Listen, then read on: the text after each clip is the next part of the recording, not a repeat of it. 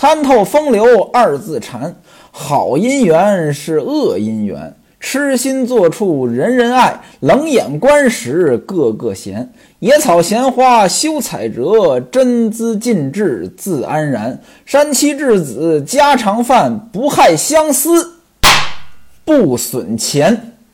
前文书正说到西门庆一干人等在玉皇庙要结拜，玉皇庙的吴道官呢说了个事儿，就是最近呢景阳冈上边。有老虎，他怎么知道的呢？他的徒弟呢，到沧州去化缘。原文写景阳冈就在清河县往沧州的路上，所以呢，他们就得知了消息。但是上一文书呢，我也说过了呀。您要是打开地图，景阳冈在哪儿？阳谷县。阳谷县在清河县的南边。这沧州呢，在清河县的北边你说从清河县往沧州去，他怎么着也不会路过景阳冈。那这到底是怎么回事呢？各位，您要是听别人说，别人呢未必知道。您今天得亏是听我说，我告诉您，我也不知道。我估计着有两种可能。第一种可能呢，作者写错了。或者说呢，作者这地理呢他不熟，啊，第二种可能呢，今天这景阳冈跟当时的景阳冈它不是一个地方。我觉得第一种可能的概率更高。您像今天，哎，咱们这个要说去哪儿，打开地图就看了，而且这地图呢还是电子地图，找哪儿呢都能搜索。比如说前些天，那我呢跟另外一户人家。我们呢一起开车出去玩，现在这个城市里边也不让放烟花爆竹，但是呢我又想放，怎么办呢？我就开着车瞎转悠，想找一个卖烟花爆竹的地方。我呢正在那儿瞎开着呢，人家跟着我的那辆车，另外一户人家呢给我打电话，说去哪儿买呀？这么瞎开也不行啊！我已经在地图上搜出来了，附近就有卖的。哎，结果这么一导航，还真找着卖烟花爆竹的了。所以您看，现在找地方很容易，但是在明朝写这部书的时候，那确实很多地方他可能也就是听说过，具体在哪儿呢也不知道。那咱就别较真儿了啊！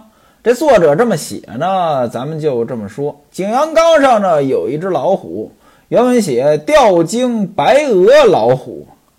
吊睛就是眼睛的那个瞳孔，它偏上，看起来比较凶。我也不知道您哪位仔细观察过老虎啊？我这个人呢，对动物呢没什么感觉。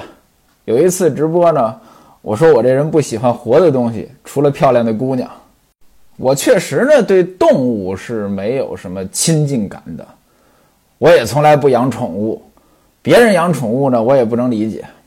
像什么动物园呢？我虽然也去过，但都不是我想去的。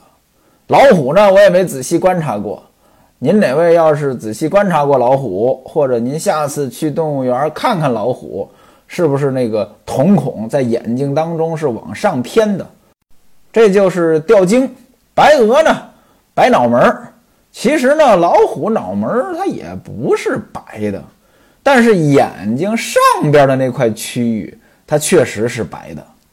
景阳冈上出了老虎，老虎时常吃人。这过往的客商呢，就很难再过景阳冈了。要过也行，大家伙呢必须要成群结伴而过。哎，人多了，老虎也害怕。县里边那要解决这个问题啊，你不能老让这老虎在这吃人啊。于是呢，悬赏五十两，哎，要捉拿这个老虎。五十两啊！前文书呢，咱们已经算过这银子的购买力了，这笔钱那就不小了。怎么说，几十万应该是有的了。但这个钱呢，可不是好挣的，而且呢，也不是说啊，我不想挣这个钱，我能不干这个活不行。这县里边有猎户。猎户，你必须去干这个活儿。你说你干成了，给你钱；你干不成怎么办呢？那就得受罚。受罚不是罚钱，而是挨一顿板子。听吴道官这么一讲，白来光马上就兴奋了。哎呦呼呼呼，这玩意儿给五十两银子挺好啊！咱们今天咱们结拜完了，明天就去逮老虎去，咱们拿这个钱。西门庆一听，你不要命了是怎么着？白来光说：“有银子，谁还要命啊？”大家伙呢又是一阵笑声。紧接着呢，英伯爵又来说笑话了。之前呢，我也跟您说过，英伯爵呢像一个相声演员，满嘴的俏皮话。而且呢，前文书呢，英伯爵讲这个黄段子，虽然说段子的内容不健康，但是这个包袱设计的手法呢，还真的挺像相声演员的。呃，他又说了个笑话，您听一听，像不像相声演员啊？有一个人呢，被老虎呢给叼走了。他的儿子一看，哟呵，老虎把我爹给叼走了，我得去救他呀！抄起刀来呢，就要砍老虎。结果呢，被老虎叼走的这个人呢，在老虎的嘴里喊：“儿子，砍老虎的时候小心点儿，别把虎皮砍坏了，砍坏了就不值钱了。”众人听完是哈哈大笑。您觉得呢？众人说笑一番，就开始准备正式的这仪式了。吴道官呢，把这些祭祀的东西呢也都摆好了。接下来呢，是吆喝着众人呢来烧纸，同时呢，他把书头也拿出来了，跟各位说呢，说这东西我已经写完了，只不过你们结拜这个顺序怎么排呀？谁当大哥呀？谁当二哥呀？从一到十，你们得排好了，我好写在上面。在中国的这个文化当中，你说弟兄甭管几个人，这大哥的位置总是最特殊的。原因是什么呢？呃，您要说研究呢，我也没研究过。但是您看，基本上中国历史呢都是嫡长子继承制，那么也就是说，这大哥他是有资格继承。呃，家业的，所以我觉得大哥的位置呢比较特殊，就包括结拜兄弟。一般来说呢，大哥他也是最重要的。家有长子，国有大臣。呃，在过去啊，基本上一家呢有好几个孩子，这时候呢，排行第一的大哥那就非常重要。如果说大哥啊方方面面做的都到位，那么这个家呢就好维持。如果说大哥方方面面做的不到位，这家呢就不好维持，当父母的都会觉得为难。您看，在我老家啊，这样的事情呢，其实也出过不少。比如说，我老家呢有这么一户人家，弟兄二人，老爷子呢是工人。那位说工人有什么新鲜的？现在您听着应该是，呃，很难理解了。就是我小时候啊。或者说再早一些，那在农村，大家都是农业户口，啊，现在大家觉得农业户口挺好，当年可不是啊，当年这个城市户口那要比农业户口好得多得多，很多人各种想办法把农业户口呢变成城市户口，呃，当然了，社会在变迁嘛，后来也有一些人后悔了，变成城市户口之后呢，又想办法变回去。这些事情呢都发生过啊，反正这户人家的老爷子呢那就是工人，啊那时候呢工人能接班，什么叫接班呢？就是呃你是工人啊，你退了，你可以让你一个儿子接替你，也当工人。那您想两个儿子呀，那大哥呢就接替了，接替老爷子当了工人，那么大哥呢就留在外面了，呃剩下呢老二在家里面。呃，伺候爹妈啊，后来老爷子过世了，就伺候老妈。但是呢，家庭当中呢有一些矛盾，导致老二两口子呢不和，长期冷战，发展到什么程度呢？这个老二媳妇呢就长期不回家，老二的身体呢又不好，让人看着呢觉得哎呀，挺难受的。有一次呢，我给我妈打电话，我就跟我妈说：“我说，家弄成这个样子，大哥干嘛的呀？大哥回来给主主事儿，这不也就没事儿了吗？我妈说：“嘿，如果大哥能主事儿，还不至于落到今天这个地步。那现在是什么情况呢？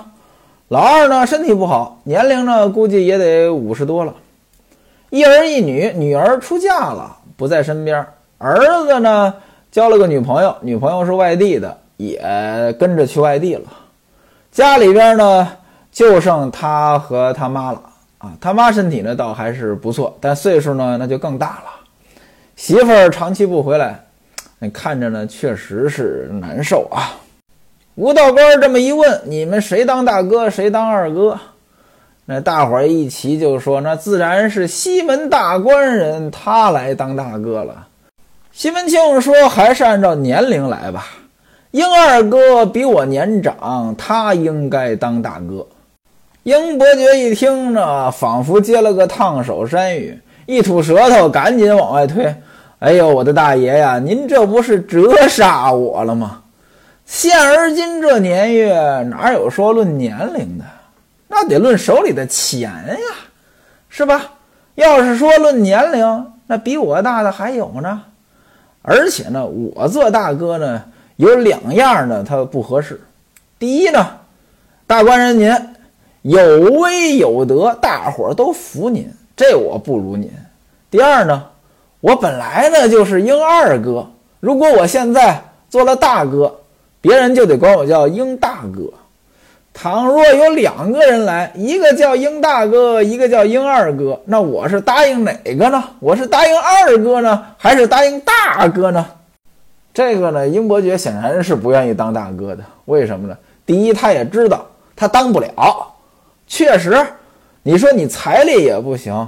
你这个威望也不行，你当不了大哥，这就跟在这个办公室里啊，或者说在这个企业里边啊，呃，要提拔谁似的。那不是说，哎，张三，这部门给你了，你当部门长，提你，大伙儿就都服你的，没那么回事儿啊。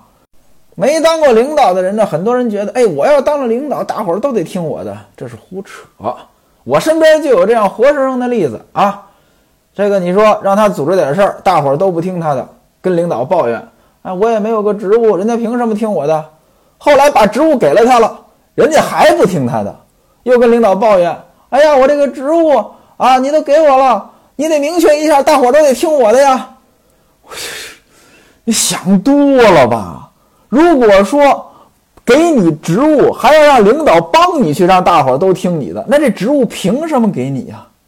领导给职务不就是为了让自己省心吗？结果提拔你之后，领导更费心，领导有病啊！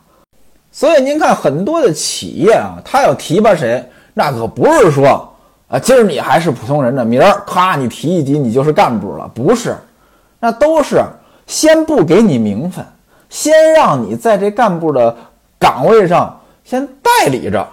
干到一定的程度，觉得你没问题了，才正式给你名分，不然的话，领导也烦呀。好家伙，这个人夸，把这个干部的位置给他了，结果干几个月干不了，你说是撤还是不撤？呃，这整个企业的管理成本呢，就都会上升啊。英伯爵呢，显然当不了大哥，那么他呢就赶紧推脱，而且呢，他也不想当大哥。当大哥那自己得出钱出力呀，他是那人吗？他是要得钱的人呀，他是要得好处的人呀。所以呢，这个为了推脱当大哥的这件事情，他已经想尽了各种主意了。啊，开头说的还像话，哎，什么我也没有什么财呀，没有什么钱呀，没有什么德呀，没有什么威呀。呃，后边呢就。都都都把那不是理由的理由都找出来了啊！那我我是英二哥呀，怎么能当大哥呢？等等等等，反正就是为了往外推吧。西门庆呢笑了，说：“你这个抽断肠子的，就爱说这些没用的。这里边呢用了一个抽断肠子的。什么叫抽断肠子的？我不知道您老家呢有没有这个字儿。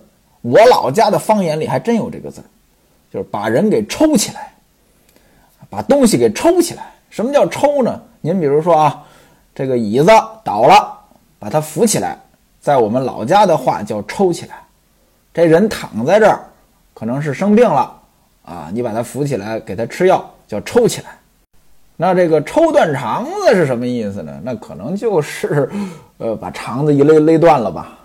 谢希大在旁边呢也说：“哥，你就别推了。”众人呢也都是这个意思。虽然西门庆再三谦让，但是花子虚啊、英伯爵这一帮人，哎，就一定要让西门庆做了大哥。老二呢就是英伯爵，老三是谢希大，老四呢花子虚。您注意啊，这个排序呢还是挺有意思的。啊，西门庆做老大，这个自然没什么问题。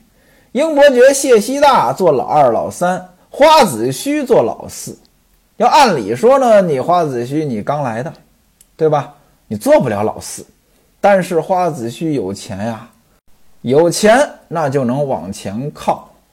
可是呢，你初来乍到啊，英伯爵、谢希大在这帮人当中呢，也算是主角，你又不能把这两个人也排下去，哎，排在第四了。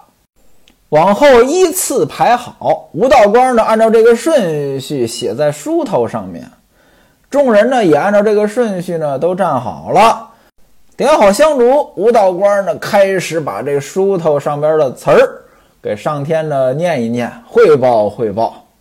咱们简单的呢把这个词儿呢给您解释解释，为大宋国山东东平府清河县信士西门庆。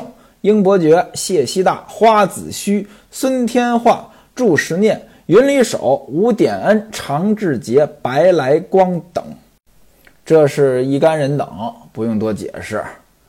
是日木手焚香请旨啊！今天我们大伙儿呢，把手洗干净了，把香呢点上，向上天呢请旨。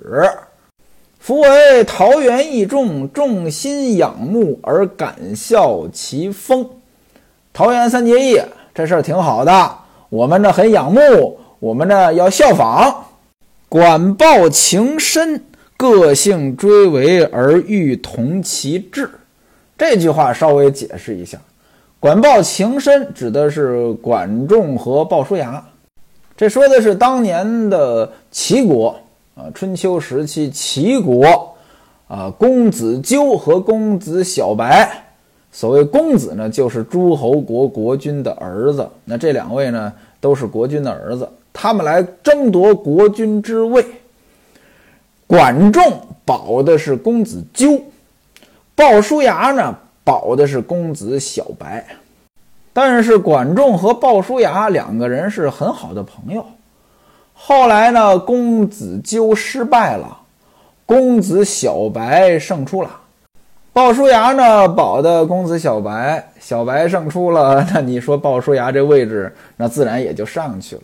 但是鲍叔牙认为呢，论治国，自己不如管仲，向公子小白推荐了管仲。管仲做了齐国的国相，保着齐国呢，呃，就蒸蒸日上。成为春秋五霸之首，公子小白就是传说当中的齐桓公。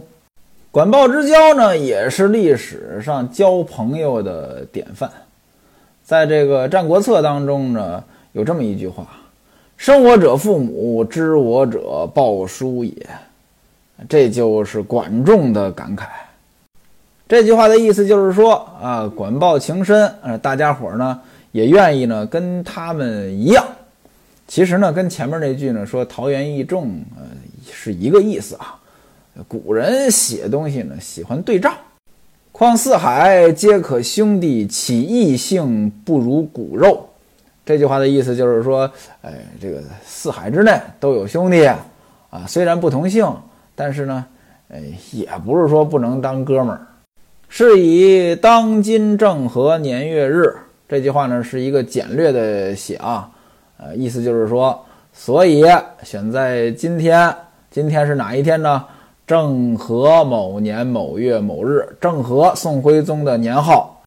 一开头呢，咱们就说过，大宋徽宗正和年间，前辈朱阳生礼，这前文书说过了，你得买这三生啊。还有什么呢？鸾玉金姿，鸾鸟随鸾凤飞腾远。鸾凤，鸾和凤其实呢您可以当成一回事儿，就传说当中的神鸟。这个鸾玉就是指驾着凤凰的飞天，鸾玉金资烧钱的意思，烧了纸钱，把纸钱呢烧给神仙，鸾玉金资。瑞寇斋坛就是磕头，虔诚请祷，用心的祷告，拜头昊天金阙玉皇上帝。玉皇上帝就是玉皇大帝，金阙，呃，阙就是宫殿，金阙就形容宫殿很辉煌，玉皇大帝住的地方。这个昊天是什么意思呢？昊天其实就是苍天。五方值日宫曹，这句话呢，给您解释解释。我不知道您哪位看过《西游记》，唐僧呢有几个徒弟，什么孙悟空啊、猪八戒呀。沙和尚呀，包括白龙马，啊，保着唐僧西天取经，这个只是表面上大家看到的，在原著当中呢，唐僧身边呢还有几个隐形的保镖，这隐形保镖都是谁呢？四职公曹，五方揭谛，六丁六甲啊，这么多人呢。其实唐僧取经啊，这是有惊无险。就算没有孙悟空他们这一帮人保着，唐僧也不会出事儿的。您哪位要是有印象啊，在那个《西游记》当中有这么一回，就是他们路过宝象国的时候，宝象国的公主百花羞被黄袍怪呢给掳去呢，当了压寨夫人。其中有这么一个细节啊，就是这黄袍怪呢到了宝象国，见了宝象国国王。说那个唐僧呢是老虎精，呃，国王呢还真信了。国王是怎么信的呢？黄袍怪把唐僧变成老虎了，大伙儿以为呢这唐僧现了原形了。但各位您想一想，这个地方有一点不通啊，不通在哪儿呢？就是国王也相信唐僧是老虎精了，文武大臣也相信了，那为什么要留着这个老虎呢？为什么不把这个老虎处死呢？为了保护野生动物吗？那肯定不是。您要是看过原文，对此呢，它是有解释的。其实唐僧变成老虎之后呢，是挨了一顿毒打的。如果没有刚才咱们说的这一堆神仙的暗中保护，那唐僧呢早就死了。那咱们呢挨个解释一下，这五方揭谛是什么呢？金头揭谛、银头揭谛、波罗揭谛、波罗僧揭谛、摩诃揭谛，这五位呢是佛教当中五方守护的大力神。揭谛呢是梵语，意思呢就是去经历、去体验。在我的书房当中呢挂了一幅字，这幅字呢就是佛教的《般若波罗蜜多心经》。这个心经的结尾有这么几句。揭谛，揭谛，波罗揭谛，波罗僧揭谛，菩提萨婆诃。再说四职公曹，您看我们说相声呢，经常唱那个公道老爷劝善歌。混沌那初分实在难消，谁知道地多厚天有多么样的高？日月穿梭催人老，又争名把利捞难免死生路一条。八个字造就命也该着。这里边八个字造就什么意思？这八个字指的就是生辰八字。过去人们认为呢，生辰八字呢决定了命运。那生辰八字是哪八个字呢？年月日时各占两个字儿。这两个字儿呢，一个字呢取自天干，一个字呢取自地支。天干甲乙丙丁戊己庚辛壬癸，地支子丑寅卯辰巳午未申酉戌亥。天干地支这么滚动着来。给您举个例子啊，比如说今年，这就是壬寅虎年，在今年出生的人，年的两个字儿就是壬寅。现在呢，我们都是公元纪年法了啊，呃，很多人都不熟悉这个了，有时候呢还闹笑话。比如说前不久啊，我收到人家给我送来的这个春节的这个福字啊、对联啊，这个礼盒，这礼盒的表面上印着庚寅虎年。我一听这不对呀，怎么会是庚寅呢？虽然说我平时也不太注意这天干地支怎么纪年，今年到底是哪一年，但是我记得明明庚子年刚过没多长时间，庚字儿再出现那得是十年呀，哎，怎么又出现庚寅了呢？所以我就觉得是错了。后来呢，我就跟他们这个送礼盒的这个供应商，我就说你们印错了，不是庚寅，年月日时，呃，都各从天干地支，呃，各取一个字儿，哎，一一上两个字儿，年月日时八个字儿，生辰八字啊。那这个四值公曹指的就是值年、值月、值日、值时的四个神，值年的神呢叫李炳。值月的呢叫黄成乙，值日的叫周登，值时的呢叫刘洪。这四值公曹，这是道教的神仙。听到这儿呢，可能有人发现问题了。刚才你说了呀，五方揭谛，这是佛教的神仙；四值公曹呢，这是道教的神仙。那唐僧西天取经，这是佛教的事儿。怎么佛教和道教的神仙他都来保呢？您想知道答案吗？那咱们下回再说。